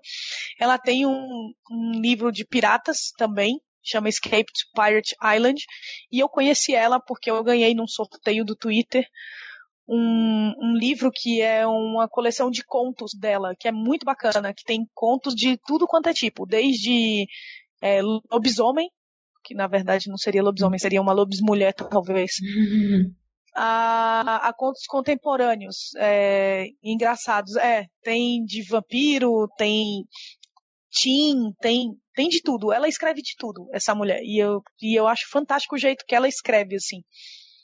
E, e aí esses livros todos, alguns têm de graça, mas depois eu deixo o site dela aí, que vocês podem dar uma olhadinha e dar uma lida. Esse mesmo da João e Maria tem de graça para você ler. É muito legal. E eu vou recomendar aqui a, a, é, a Sarah Waters também, é uma autora que escreve livros de época. Eu gosto de coisa de época, gente. Não sei se deu para notar, mas uhum. eu gosto de umas coisas de época, né? Ela escreveu Toque de Veludo, Fingersmith, que também viraram adaptações é, para televisão, né? Viraram. É, no caso de Toque de Veludo, que é bem grande, virou acho que uma minissérie da, da BBC, se eu não me engano. O Fingersmith também tem o filme. Para finalizar, eu vou recomendar o Diários Secretos de Miss Lister, que é um filme que a BBC fez, e agora ela, eles fizeram a série, que chama Gentleman Jack, que também é sobre a Anne Lister, que foi uma lésbica bem afrontosa do século XIX. Uou! Acho que é isso aí. coisa, gente. a indicação de todas as meninas está no post do episódio do Perdidos na Instante, então vocês podem ir lá, procura lá que o link vai estar tá lá. E para você que está caindo de paraquedas aqui, não sabe, nós já gravamos um cabuloso cast, que foi o cabuloso cast número 207, onde eu conversei com a Ana Rodrigues e com a Carla Lima, onde nós falamos sobre estereótipos lésbicos na literatura. Também é um programa cheio de indicações, também é um programa muito bom e lá elas falaram sobre várias coisas e tiveram várias discussões também a respeito de o que talvez seja né, uma literatura lésbica. Tem que ter o tema, tem que ser escritora que fala sobre uhum. isso. E aí, enfim, né, fica aí a dúvida, porque a gente não chegou a conclusão nenhuma. e fica uma dica aí para vocês, para matarem a saudade do Cabuloso Cast, caso você tenha gostado desse episódio, né, dá o play lá, aqui mesmo no feed do Perdidos. É o episódio número 207. Gente, que episódio ótimo. Eu tô muito feliz de ter trazido uhum. vocês três para cá para falar sobre uma obra tão boa, né, e que permite que a gente pense e repense tantas coisas. Mesmo com experiências diferentes, é bom a gente fazer isso, né? Eu acho que a arte funciona para isso, então eu agradeço demais a cada uma de vocês por terem se disposto tanto a conhecer a obra, ou rever a obra, ou ler, ou barra reler aí, o Carol, para a gente poder gravar. Eu aprendi muito sobre, sobre a obra e tô refletindo aqui sobre várias coisas que a gente conversou. Então, uhum. eu tô realmente muito grata pela nossa conversa. É um prazer ter vocês aqui. Eu espero que vocês voltem mais vezes, de verdade. Né? Então, sem muitas delongas, Natália, esse foi seu primeiro episódio de podcast. Eu desejo novamente que seja o primeiro de muitos. Espero que essa experiência tenha sido boa para você. Você pode voltar quando você quiser, não para falar só sobre isso, mas para falar sobre outras coisas. Você tem o meu contato, é só bater um fio, ler um livro, ouvir um filme, uma adaptação, acho que dá um bom episódio, me fala que a gente tenta encaixar na agenda, por que não? E muito obrigada, é um prazer te conhecer, é um prazer te apresentar para a Podosfera. Gente, convida a Natália para gravar, tá? Se ela quiser, né? Se ela não quiser, então não convida. Enfim, hum. acerte isso com ela. e obrigada, por favor, né? Muito obrigada. finais aí e seus agradecimentos, enfim. Ah, é, muito, muito obrigada, Bia. Obrigada por lembrar de mim e em me indicar. É, Domênica, valeu é, por, por me trazer aqui para esse espaço. É, Tiziana, valeu pelo bate-papo também. Ah, o tempo voou, assim, achei muito legal estar aqui com vocês. E é bom mesmo que cada uma tenha tido uma experiência diferente, porque eu tenho certeza que quem está ouvindo vai ter as suas próprias experiências, isso que, que é o bacana da arte, né? É, enfim, então, muito obrigada, adorei a experiência e até a próxima, tamo aí? Você tem alguma rede social que você quer deixar? E mais, você também pode me achar no Instagram, é arroba NATT, Afonso com dois Fs, ou então no Instagram do Sapatão e Ficção, que é arroba Sapatão e Ficção. Após a cada edição, a gente faz um livreto registro, com texto de quem estava lá, com texto das autoras convidadas, é, com arte, enfim. E a venda dos livretos é, viabiliza a construção de novos eventos. Então, arroba Sapatão e Ficção, se vocês puderem dar uma passadinha lá e seguir a página, seria incrível. Obrigada. Maravilhoso, gente. Vocês já sabem, tá tudo linkado no post. Tice, finalmente gravamos juntos de novo, porque o episódio que a gente gravou Não nunca é? existiu. é isso. A vida dá dessas. Eu também espero que você volte mais vezes pra gente conversar. Gosto muito de ti. Por favor, faça suas considerações finais aí. Fala pra galera onde eles te encontram. Enfim, esse espaço é seu. Fica É. à vontade. Primeiramente, queria agradecer o convite, foi muito legal. É, um bate-papo realmente voou, que agora que eu olhei as horas, falei, meu Deus do céu, vai dar 10 horas da noite. E eu nem notei. Imagina se isso fosse num bar, gente. Já era, né? Total. Mas foi muito legal. É, muito obrigada, Natália, Bia, por participarem e, e, e, enriquecerem o, o papo. Foi muito legal conhecer vocês. É, eu, eu fico assim no Twitter, né? Eu tenho ficado muito pouco. Meu Facebook é mais privado, mas o meu Twitter tá aí, é, arroba Tiziana Vale, com dois L's, V-A-L-L-E. E eu tô lá, e aí eu sempre respondo lá e a gente interage. É, desculpa meus palavrões lá, mas o Twitter realmente é um lugar que eu desopilo a vida, entendeu? Então eu realmente solto a franga por lá. Mas é isso aí. Obrigada mesmo, Dom. Tô aí, tô na pista para negócio, né? Querendo gravar mais, pode me chamar. Tô aí. E senhora Beatriz, né? Você é de casa, né, Bia? Então, por favor, faça as honras. Tranquilo. Não, primeiro, Dô, obrigada pelo convite de novo. É sempre muito bom estar aqui. Nath, obrigada por ter aceitado topar essa e gravar seu primeiro podcast. Também é muito bacana te ter aqui hoje e poder gravar contigo. E queria dizer que o Sapatão em Ficção Cara, fiquei muito feliz de descobrir que tinha esse evento, porque aqui no Rio a gente precisa muito mais desses eventos literários, fazem muita falta. E a galera que essas mulheres incríveis conseguem reunir lá no Sapatão em Ficção, cara, não, não tem preço, não tem preço, é muito, muito maravilhoso.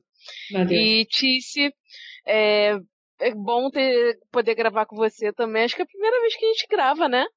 É, A primeira vez que a gente grava foi muito bacana também, então obrigada por poder dividir essa mesa aqui com vocês. E, bom, quem quiser falar comigo, me encontrar, eu também tô sempre lá no Twitter. Twitter é meu mundo agora, o Facebook tá lá ainda, mas tá meio abandonado, tá lá quietinho, tá melhor assim. E o pessoal me encontra então no arroba Beatriz Santos.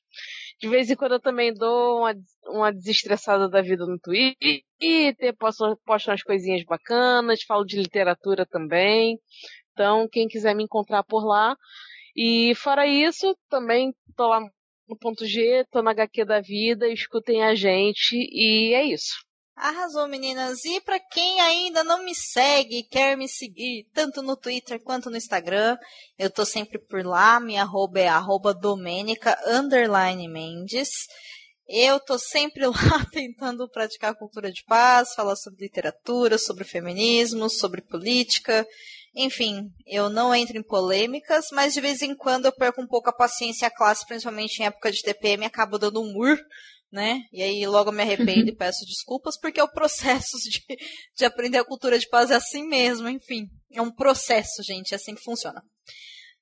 Muito obrigado para você que ouviu, que chegou até aqui. Você já sabe o que eu vou falar. O Perdidos na Estante é um podcast do site Leitor Cabuloso. Então você encontra todos os nossos conteúdos em leitorcabuloso.com.br. Lá nós temos outros podcasts, nós temos resenhas de livro toda semana. Nós temos uma equipe maravilhosa, o projeto é incrível, o projeto fez nove anos, é uma honra fazer parte do leitor e manter ele vivo até agora. O Rodrigo Bastos está fazendo um trabalho fantástico de manter o leitor cabuloso funcionando depois que a equipe se desmembrou e tudo mais. E o Cabuloso Cast também tá por aí, né, no feed do Perdidos na Estante. E aqui fica um pedido para você. Apresenta o Perdidos na Estante para alguém que não conhece ainda ele, gente. A gente faz um podcast de nicho do nicho do nicho. A gente fala sobre literatura e sobre adaptação literária ou sobre livros escritos por mulheres. Então, assim, a gente não tá falando de assunto que é tão popular assim, mas a gente está sempre tentando produzir um programa bacana com convidados e convidadas marcantes, com uma conversa de qualidade. Então, assina o feed, Ouve a gente no Spotify se você preferir, indica para alguém e me enche de comentários porque eu quero voltar a gravar comentários no final.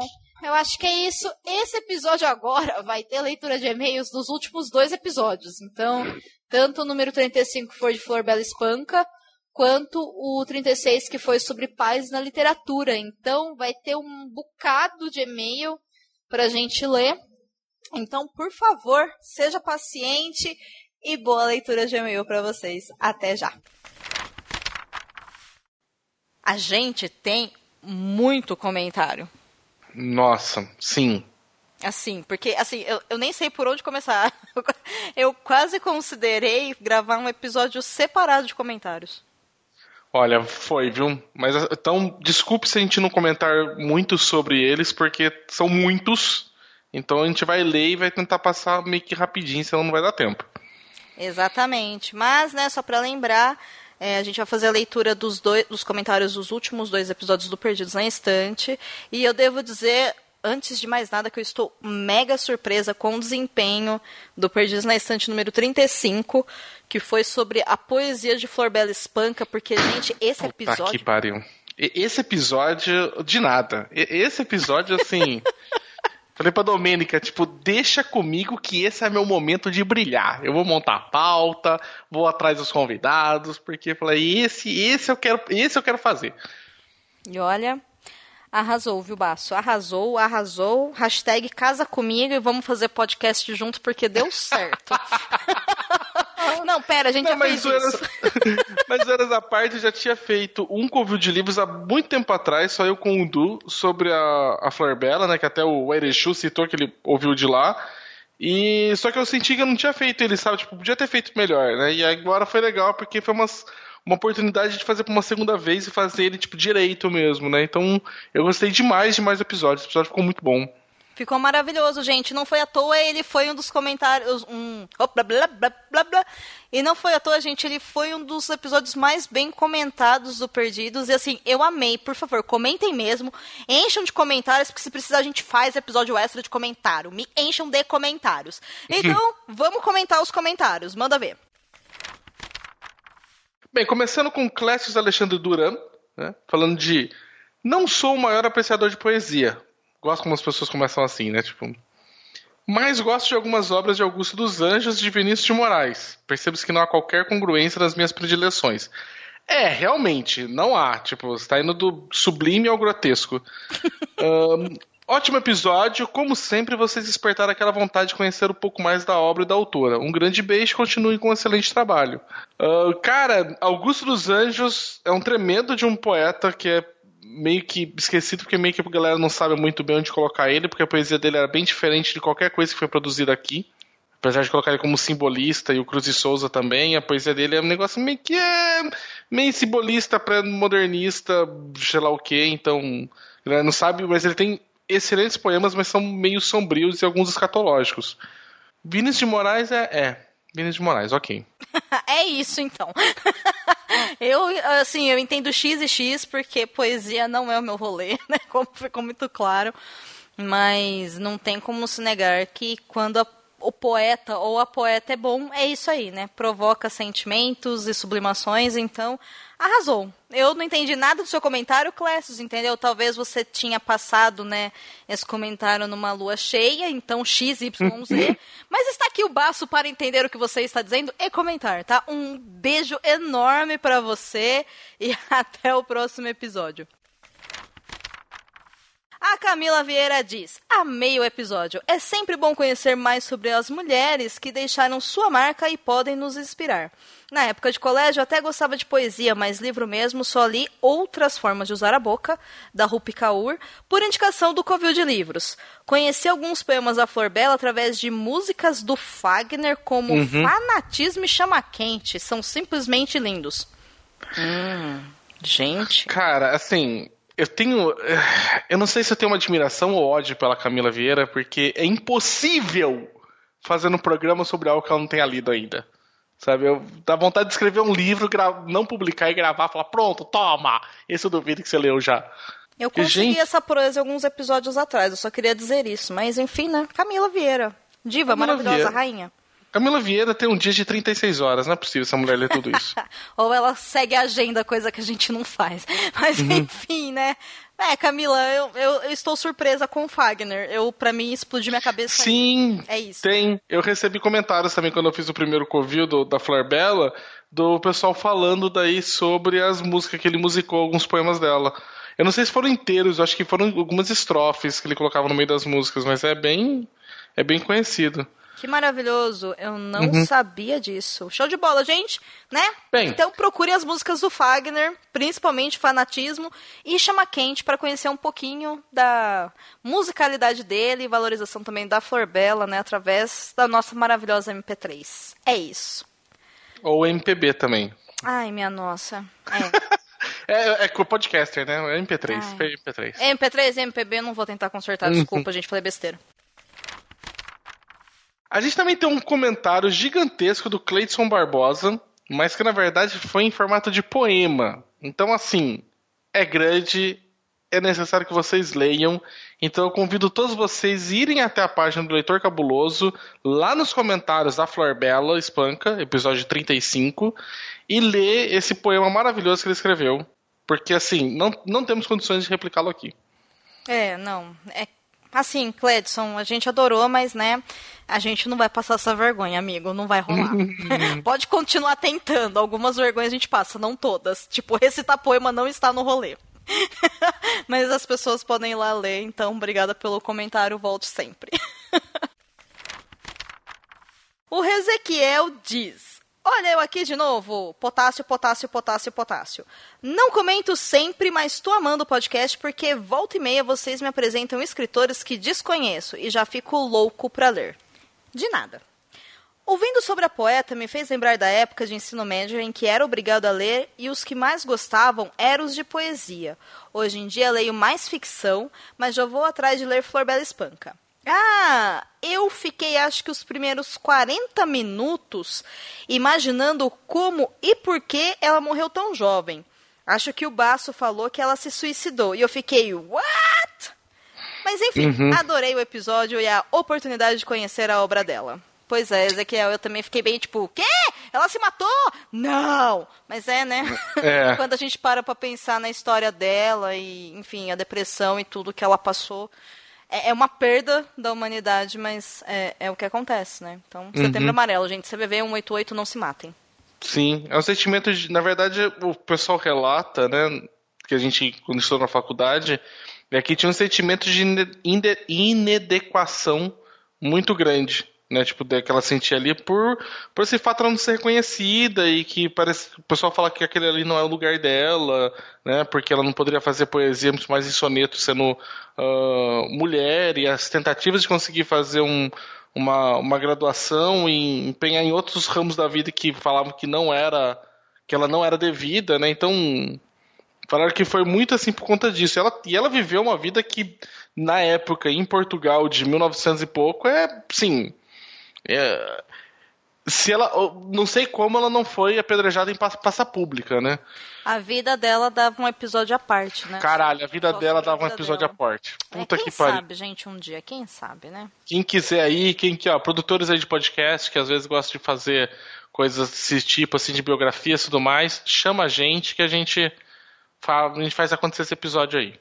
E Flor Bela Espanca tem uma história maravilhosa mesmo. Maravilhosa. Poderia ficar. Nossa, Maravilhosa porque ela é uma mulher extremamente forte, mas ao mesmo tempo ela é uma mulher que foi se tornando doente ao longo da vida pelo tanto de coisa ruim que aconteceu com ela. Mas é. Assim, uma- o que essa mulher- mulher... construiu é. Não, assim, completamente à frente do seu tempo, Muito, sabe? Tipo, muito. sabe, ela teria que. Ela assim, se ela vivesse hoje, essa mulher estaria com, com prêmios Nobel, assim, sabe? Tipo, é, sim, é completamente diferente, assim. Ela seria uma puta e uma popstar da porra, assim, sabe? sim. ela seria- nasceu na época errada. Nasceu na época errada. Se ela tivesse nascido uns 60, 70 anos depois, ela seria a Madonna. Tá? Tipo, é isso. Lady Gaga, basicamente. Grace Lopes vem aqui falar com a gente também. Nunca vou me esquecer da primeira vez que li Flor Bela Espanca, porque eu tinha 12 anos e minha tia me contou durante uma noite inteira fatos sobre a vida dela. Aí, Aí, ó, tamo falando. puta, tô falando, cara. Ah, a vida dela é sensacional. Vão atrás, gente. O Wikipedia tá aí. Ah, eu estava com uma cara de, mas eu só queria brincar na rua. mas aos poucos ela foi me ganhando. Cresci lendo Flor Bela e me acabando de chorar com os poemas dela quando a adolescência veio. Foi incrível. Hahaha. Esse episódio me lembrou de como eu gostava de ler poesia e hoje leio tão pouco. Retomarei esse hábito lendo Flor Bela, certeza. Amei o programa. Olha, eu também tinha muito mais costume de ler poesia antes do que eu leio hoje. Eh, Depois eu, eu fiquei muito assim, época pré-faculdade e faculdade lendo poesia, e depois que eu saí comecei a ler mais romance. E a da Flor Bela, ela tem uma. Principalmente quando a gente tá na juventude, ela tem uma capacidade assim de tocar a gente terrível, assim, porque ela, ela é assim, ela é aquela chama que queima com 10 vezes a intensi- a intensidade de uma vez só, né? Bem comum assim da adolescência. Então é muito bom ler ela. Inclusive, eu lembro de um professor meu que ficava fazendo comparação dela com a música dos tribalistas, sabe? Tipo, era total assim, tipo, né? Eu não sou de ninguém, eu sou de todo mundo, todo mundo é meu também. E na poesia dela, mais ou menos, mais ou menos isso, né? Maravilhoso. É isso, Grazi. Espero que você volte então a ler Flor Bela e poesia, já que você gosta tanto, né? Por favor, aproveite. O Fábio Portugal nos enviou o seguinte recado. Sempre me incomodou que alguns e-books da Flor Bela Espanca que comprei não eram formatados corretamente, respeitando as estrofes dos sonetos. Vixe, aí complicou, né? Porque caramba, né? O soneto, porra, a estrutura dele é fundamental pra você entender, né? Porra, poema. Poema. Gente, o pessoal pergunta muito o que, que é a diferença entre o que, que é poesia e o que, que é poema. Poema é forma, é o formato. Você pode ter uma poesia escrita em prosa, entendeu? Por causa da temática dela, do eu lírico, né? Da, da expressão de sentimentos, assim tudo mais. Mas quando você coloca ele em estrofes, em versos, entendeu? Coloca ele numa organização, é o que a gente chama de poema. Então, poema é forma. né? Não tem como você, de repente, virar e falar, ah, vou escrever aqui o, todos esses versos dela numa linha contínua, separando com vírgula, né? E, e- e a mesma coisa. Não, não é, cara, pelo amor. Continuando. Desculpa aí o meu momento aí de exasperação aí, tipo. tá tudo bem. Mas assim, por favor, editoras, formatem melhor seus e-books, né? É o mínimo que você faz. Se o soneto é um soneto, você precisa colocar ele, né? Como um soneto, né? Pelo amor de Deus. Mas pode ser que isso tenha acontecido, Fábio, e outras pessoas que estão nos ouvindo. Por exemplo, quem utiliza Kindle, você pode enviar um arquivo em PDF para fazer a conversão para MOB, né? Que é o formato do do Kindle. Se você faz isso, ele perde diagramação, tá? Então é só uma dica aí pra vida. Então, assim, gente, não pirateie, compre livros originais. Por isto, acabei de lançar essa coletânea ilustrada caprichadíssima da Flor Bela, com toda a poesia. Inclusive um livro que não está no site do domínio público, porque eu mesmo digitei. Aí ele colocou lá o link e tal. E ele diz que o link ele pegou do banner da Amazon do leitor, então ele acredita que uma porcentagem vai ajudar o podcast, né? E mandou abraços.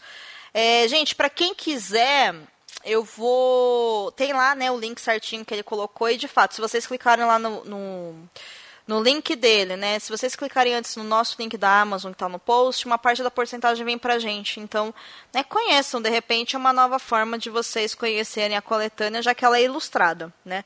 Eu confesso que eu não vi, né, mas eu não sou público ideal para isso, né? Então fica aí a dica do trabalho do rapaz. Pois muito bem. Próximo.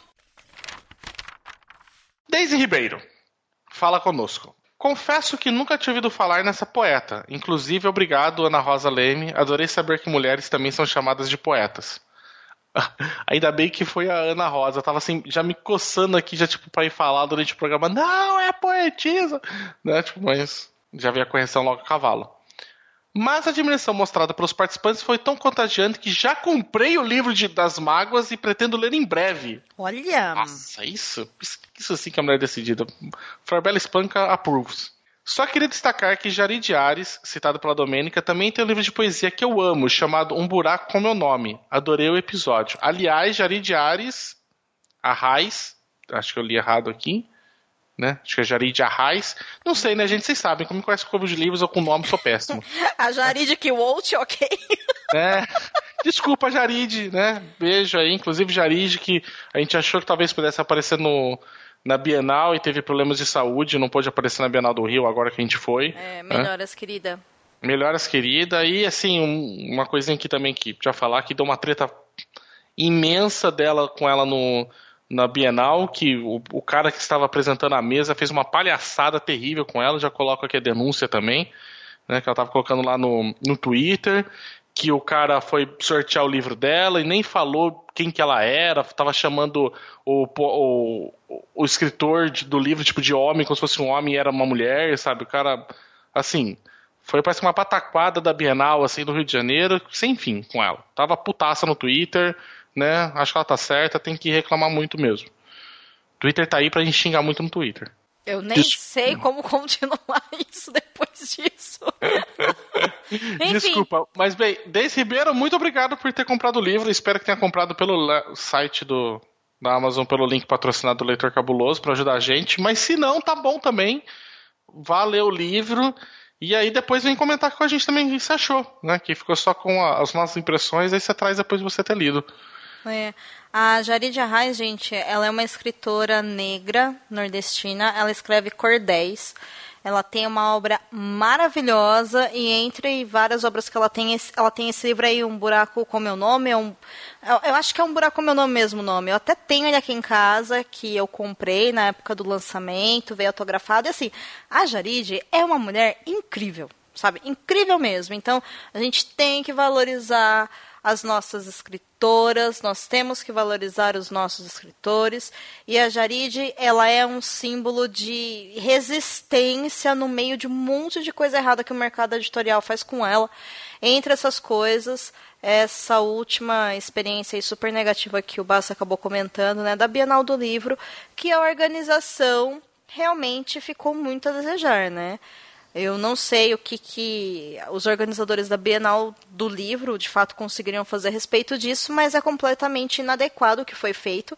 Desde a questão do apagamento de reconhecimento de que ela é uma mulher, então é uma escritora e não um escritor, como até mesmo a forma como foi feito o sorteio do livro, que envolvia uma brincadeira onde quem estava interessado em ganhar deveria rebolar nossa. Se rebola para ganhar livro. E para piorar, várias mulheres negras né, participaram da brincadeira para poder ganhar o livro. E segundo relatos, quem levou o livro foi um homem branco que deu uma debochada. Então, assim, tudo errado em vários níveis. Né? Então, Jarid, é... não desista, por favor, resista, obrigada por sua arte. E organizadores do lugar onde a Jarid estavam, vocês estão muito errados, por favor, se redimam, peçam desculpas, saiam agora e recomeça, sabe? Porque está errado esse tipo de coisa, não se faz. Leiam Flor Bela Espanca e, por favor, leiam Jari de Arraes. Eu ainda vou trazê-lo aqui no Perdidos. Nossa, precisamos. Consigo. Precisamos, sim. precisamos trazer, precisamos fazer algum programa para ela, assim, né? Fazer sim, algum... sim. Para 2020, me comprometo com vocês de apresentar pelo menos um dos livros da, da Jari de Arraes, no Perdidos na Estante. Pode me cobrar que em 2020 vai ter. E se eu puder também, ela vai participar de, algum, de alguma gravação aqui com a gente, porque ela é super acessível, ela é uma mulher incrível, admiro muito, vai ser um prazer incontestável tê-la em um dos episódios. Mas é isso, Daisy. Espero que você goste da, da Flor Bela. Obrigada por citar a Jarride de novo. E obrigada pelo comentário. A gente espera o seu comentário, né? Enfim, nos próximos episódios também, sua flor querida. O próximo comentário é do Leandro Gomes. Ele diz: Olá, pessoal perdido. Adorei. Já me cativou aí. Primeiro episódio de vocês que eu ouço. Bem-vindo, Leandro. Cheguei aqui pelo sobrenome bacana da escritora. Desculpa. Tá tudo bem, a gente também. que eu nunca havia ouvido falar, apesar da importância. Cerveja só. Já sou ouvinte assíduo do concorrente interno Boteco dos Versados, mas na minha playlist sempre haverá lugar para mais gente falando sobre literatura. Opa, então, bem-vindos aos meus fones. Então coloca aí também o covil de livros aí, rapaz. Tipo, coloca nessa, nessa coisa aí, pô. Tá escutando o Boteco, tá escutando o Perdido, tá escutando o Covil? É. E assim, olha só, Leandro, o Boteco, ele não é concorrente, não. Ele é nosso afiliado. então tá tudo bem, ele faz parte da família. Aqui no Leitor a gente não tem concorrente. A gente tem uma rede, a gente tem uma grande família. Mas enfim, que bom que você conhece o Boteco, ficamos muito felizes. Agora você conhece o Perdido, seja bem-vindo. E, né, assina lá o feed do Covil de Livros também, porque cada um de nós aqui fala de literatura de uma forma e você vai gostar, porque nós somos, assim, maravilhosos. Enfim, e bem modestos também. E conscientes, vocês entenderam. Gostei sim do papo sobre a poesia. Aliás, sinto falta de mais casts com essa temática. De minha parte, podem investir. Dica anotada. E também gostei demais de ter ouvido o delicioso sotaque português desse cast. Ai, a Tânia, maravilhosa, Ai. gente. A Tânia. A Tânia ia participar com a gente, mas infelizmente por causa de fuso horário ela não pôde. Mas para quem quer ouvir mais o sotaque da Tânia, né, assinem lá o feed do podcast Pepecas Cintilantes. Caralho. O melhor nome de podcast feministas que a rede o podcast é delas pôde trazer. Cara, favor, Pepeca assine. Cintilantes, eu podia jurar que era zoeiro o nome até, tipo, receber ele pra rede do podcast delas. Quando eu vi o e-mail, né, tipo, ah, ele gostaria de entrar na rede, tudo, Pepeca Cintilantes. Eu olhei e falei, isso aqui só pode estar de zoeira com a minha cara, porque eu falei, é bom demais pra ser verdade. Elas são maravilhosas. Ah, Então- Foi uma pena que a coisa não pôde participar, mas é porque ela tá lá na Irlanda, e Uhum. aí é... o fuso horário matou, né? Mas ela tava, ela tava uma que era completar ali, fazer um quinteto ali pro episódio. Mas vai ficar numa próxima. Eu ainda trarei a Tânia para participar e nos engrandecer com o seu sotaque, porque é delicioso demais, né? Enfim. Continuando o comentário dele. PS, eu ainda vou escrever uma carta só para poder fazer um PS de verdade. Acho justo. Inclusive, se quiser me mandar essa carta, eu respondo por correio e tudo, juro. Ah lá. É só a chance. É, aí ó. Assina o Perdidos na Estante, na categoria 20 reais, que eu te mando uma carta no segundo mês e você me responde a gente vira correspondente pelo Correios, Leandro. assim você sim. também acaba sustentando o Boteco e todo- todos os podcasts da rede. Olha, isso sim que é meio marketing. Puta que pariu. Não, isso é um pedido sincero, porque eu não sei fazer marketing. Enfim, aí ele continua. Vocês começaram em vantagem sobre os colegas do Boteco. O fato de a obra de Flor Bela Spunk estar disponível no domíniopublico.gov.br e eu não precisar gastar meus dinheiros comprando mais bons livros que vocês têm, o, entre aspas, péssimo hábito de indicar, vale pontos extras de amorzinho. Um abraço. Que bom que Ai. você gostou, né? Que bom. A, Recado a gente, a gente tenta sempre, né, divulgar quando tem disponibilidade de, de você baixar de maneira legal, porque a gente é totalmente contra a pirataria, mas a gente está sempre incentivando mesmo, né, obras desse tipo de domínio, mas assim, amigo, não se acostuma muito não, porque a gente também precisa de dinheiros da Amazon para poder manter o site funcionando. mas que bom, uma vantagem aí de, de divulgação. Bem, terminamos os recados de Flor Bela Espanca. Misericórdia, hein? E agora aguenta aí mais um pouco que tem ainda no Perdidos da Estante número 36, Paz à Literatura. É isso Pois que é. dá deixar acumular serviço de um podcast pro outro. Ai, gente, desculpa, não vai acontecer mais, eu prometo. Enfim. Esse aqui vai ser curtinho, gente. Aguenta mais um pouco aí, tá? O primeiro já comentário já é de Samuel Muca. Ah, estavam falando do Boteco dos Versados até agora, né? Uhum. Samuel Muca, host do Boteco dos Versados com Jess. Né? Adoro o nome Jess. Maravilhosa. Uh, bem, Samuel fala aqui com a gente. Mais um cast sensacional, parabéns a todos. Parabéns, Domênica. Muito obrigada, Muca. Um beijo. Eu gostaria de contribuir com dois livros que possuem pais marcantes. O primeiro é, na verdade, uma saga. A saga do bruxo Geralt de Rivia. Sim, eu não me canso de indicá-la. Onde é o próprio Geralt é o pai, mesmo que adotivo, da Ciri. É esse sentimento de paternidade que move toda a saga a partir de sangue dos elfos. O Geralt tem suas limitações, eu sei, mas o amor que ele sente pela Ciri é genuíno. Vale a pena conferir. Cara, o Samuel, sabe tipo eu com o nome do vento? O Samuel tá na, na, tipo, tomou como quest principal falar, eu vou divulgar os livros da saga do Geralt de Rivia, sabe? Tipo, cara, é, é uma cruzada, sabe? Bem, ele continua aqui. A segunda indicação é o livro que vamos falar lá no boteco. Ou já falamos se você está lendo isso depois de 27 do 8. Ahá! Então já falaram. Já falaram, gente? Que é Sorrisos Quebrados, da Sofia Silva, escritora portuguesa, assim como a gloriosa poeta espanca. Em Sorrisos Quebrados, a paternidade está presente durante todo o livro e é um dos fatores que move a narrativa. A relação do protagonista André com sua filha Sol é uma das coisas mais emocionantes de se acompanhar. O livro todo é emocionante, o melhor romance que já li. Indico a todos que queiram amolecer o coração e chorar um pouco. Hahaha. Beijos queridos. Olha só. Olha. Muito bem. Então, olha, já tem uma indicação. Se vão ler o livro, se já leram, já tem o boteco já saindo já aí no seu feed aí para poder ouvir sobre ele. E aproveita e também assina o feed do Boteco dos Versados. Ai, gente, resumindo, assina os feed tudo aí. É, a gente já meio que conversa aqui para não ter os mesmos livros, as mesmas discussões. Então, assim, pode assinar todo mundo que você não vai estar tá recebendo conteúdo duplicado, não. É, Muca, obrigado pela dica. E, pessoal, né, conheçam aí o Boteco e ouçam o episódio, então, sobre Sorrisos Quebrados. Também um livro de poesia, né? Não, perdão. Também um livro de romance, mas de uma escritora portuguesa, olha só. É, antes de eu ler o próximo comentário, eu devo dizer que durante o episódio eu pedi indicações de livros que trabalhassem a paternidade ou que tivessem pais marcantes, tá? E, e aí o Italberto veio e marretou com a seguinte resposta: deuses americanos. E aí eu.